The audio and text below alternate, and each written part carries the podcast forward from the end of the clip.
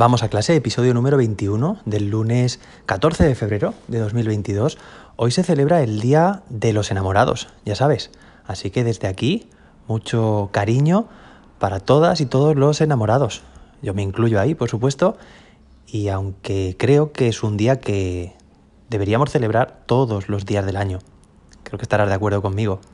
Y hablando de enamorados y de enamoradas, esta es la última semana de la primera edición esta semana, el viernes, acabaremos el curso que estamos haciendo, el reto de 21 días, en el que muchos profes se han apuntado, se, bueno, pues se han unido a este reto para poder crear su propio ABP. Esta semana, ya digo, ponemos fin a este diseño y bueno, pues hace poco, la semana pasada, eh, les envié un formulario de satisfacción y por lo que me comentan en ese formulario están encantados, y enamorados de este reto y quieren más. Así que si tú también quieres unirte a este reto, si quieres en la segunda edición, pues entra en mi web jose-david.com eh, y en el apartado de cursos verás que podrás dejar tu correo para que te avise cuando lance la segunda edición. Y bueno, en el episodio de la semana pasada, lunes, que hacemos recomendaciones de herramientas digitales, os hablaba sobre cómo introducía yo la programación a mi alumnado sin utilizar la tecnología. Y bien, dije también que hoy, lunes, una semana después, os iba a contar cómo hacía la segunda sesión, normalmente, cuando trataba de esto, de introducir, bueno, eh, habitualmente se integran pues no solo la programación, sino también el pensamiento computacional y la robótica. Están todos muy, estos tres conceptos muy, muy relacionados. Así que vamos a ello, si os parece. De hecho, os voy a dejar en las notas del episodio un enlace en el que vais a poder descargar la, plantilla que os voy a comentar, que os voy a describir, ¿vale? Y podéis ya pues personalizar a vuestro gusto. No es una plantilla que yo haya creado, la original me refiero, sí que la he cogido de inspiración. Está creada por codecode.org, que es un referente, una plataforma referente a la hora de, de promover la programación entre todo entre todas las personas del mundo, no solo niños y niñas, sino también adultos. Ahí queda en las notas del episodio esa plantilla. ¿Y qué contiene? Bueno, pues mirad, continuamos introduciendo la programación sin tecnología. Que sí, que puede parecer un poco paradójico, pero como comentaba en el primer episodio, en la semana pasada, creo que es mucho más productivo, más eficiente y más adecuado que el alumnado primero experimente, como hicimos la semana pasada, a través de, podría ser una gincana, un recorrido, pero a través de su propio cuerpo, desarrollar la programación con instrucciones secuenciales. ¿Y cómo hago la segunda, y cómo hago la segunda de las sesiones? Bueno, pues en este caso ya introducimos papel, papel y lápiz, y básicamente es una cuadrícula, imagínate, una tabla con casillas que son filas y columnas, y bueno, pues en ella hay un punto de inicio y un punto de fin. ¿De acuerdo? Imagínate, por ponerlo fácil.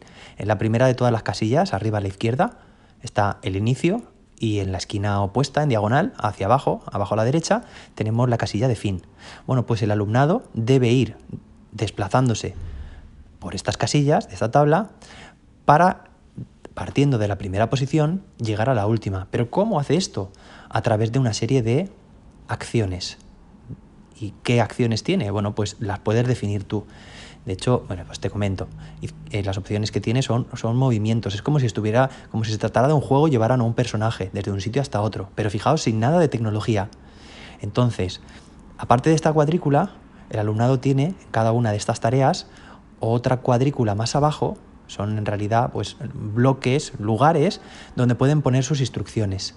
¿Vale? Es el equivalente a esas tarjetas que teníamos que decíamos la semana pasada. Entonces, ¿qué instrucciones hay? Pues ve hacia adelante, ve hacia atrás, gira a la izquierda, gira a la derecha y podemos poner tantas como queramos, ¿vale? A partir de ahí, creatividad al poder.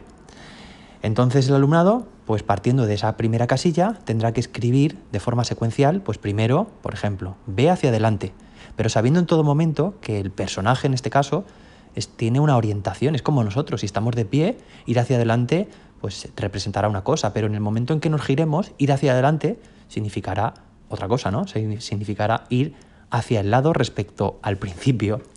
Bueno, creo que lo verán mucho mejor en la plantilla. Entonces, a partir de esas instrucciones, el alumnado va diciendo, pues gira hacia, o sea, muévete hacia adelante, otra, muévete hacia adelante, muévete hacia adelante. Puedes hacer así varias, varios, eh, secuencias, ¿vale? O sea, varias operaciones secuenciales. Y cuando llega al final, pues tendrá que girar, hay que ver si es a izquierda o hacia derecha, y continuar hacia, avanzando en este caso, fijaos, de nuevo hacia adelante, pero porque ha girado pues tantas posiciones para llegar a la última casilla. Y en la última casilla podemos añadir una acción, como por ejemplo, pues coge el objeto o salta o lo que quieras para celebrar que has llegado a la meta, ¿de acuerdo?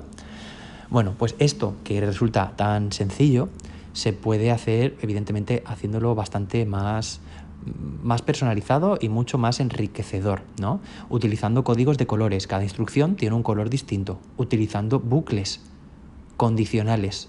Seguramente si no estás familiarizado con la programación y la robótica, pues esto te resulte un poco abstracto y no sepas a lo que me refiero. Pero bueno, si te parece interesante, podremos seguir eh, bueno, pues avanzando en este, en este tema más adelante porque es un concepto, son conceptos más, más técnicos, ¿de acuerdo? Entonces, te voy a pasar, ya tienes en las notas del episodio este recurso para que le eches un vistazo, está en inglés, puedes, bueno, pues crear el tuyo propio a partir de este y bueno, pues, pues personalizarlo, ya digo, tema, de colores, tema de, de, poner un laberinto, es decir, que en ese tablero, en esa cuadrícula, puede haber obstáculos que no se pueden digamos, sortear, que no se pueden atravesar, y entonces hay que seguir una serie de, bueno, pues de recorrido. Pero fijaos porque puede haber muchas soluciones posibles. No solo es posible, es admisible una solución, en este caso pueden ser múltiples trayectos, ¿vale? Y bueno, luego a la hora de corregir, pues pueden corregir por parejas, uno corrige al otro, o, fijaos, se puede corregir de forma muda, es decir, que solo con las instrucciones un alumno parte de una cuadrícula nueva y lo que hace es las instrucciones que el otro alumno ha eh, añadido, el otro las reproduce para ver si realmente llega a donde debe llegar. Bueno, como digo esto, la mejor forma de, verlo, nunca mejor dicho, es viéndolo, ¿no? Es, es, accediendo a este recurso, así que ahí te lo dejo. Espero que te haya gustado este enfoque de introducir la, la programación a través de no tecnología, de forma completamente tradicional, y este recurso que os he comentado puede dar de sí varias sesiones. ¿Por qué? Porque puede, bueno, esto está sujeto a, múltiples, em, digamos, variaciones dinámicas que se puede hacer con el alumnado, etcétera. Así que bueno, pues ahí te lo dejo, espero que te haya resultado muy interesante. Empezamos la semana, espero que con fuerza, te deseo mucho ánimo y nos escuchamos mañana martes, más y mejor. Hasta entonces, que la innovación te acompañe.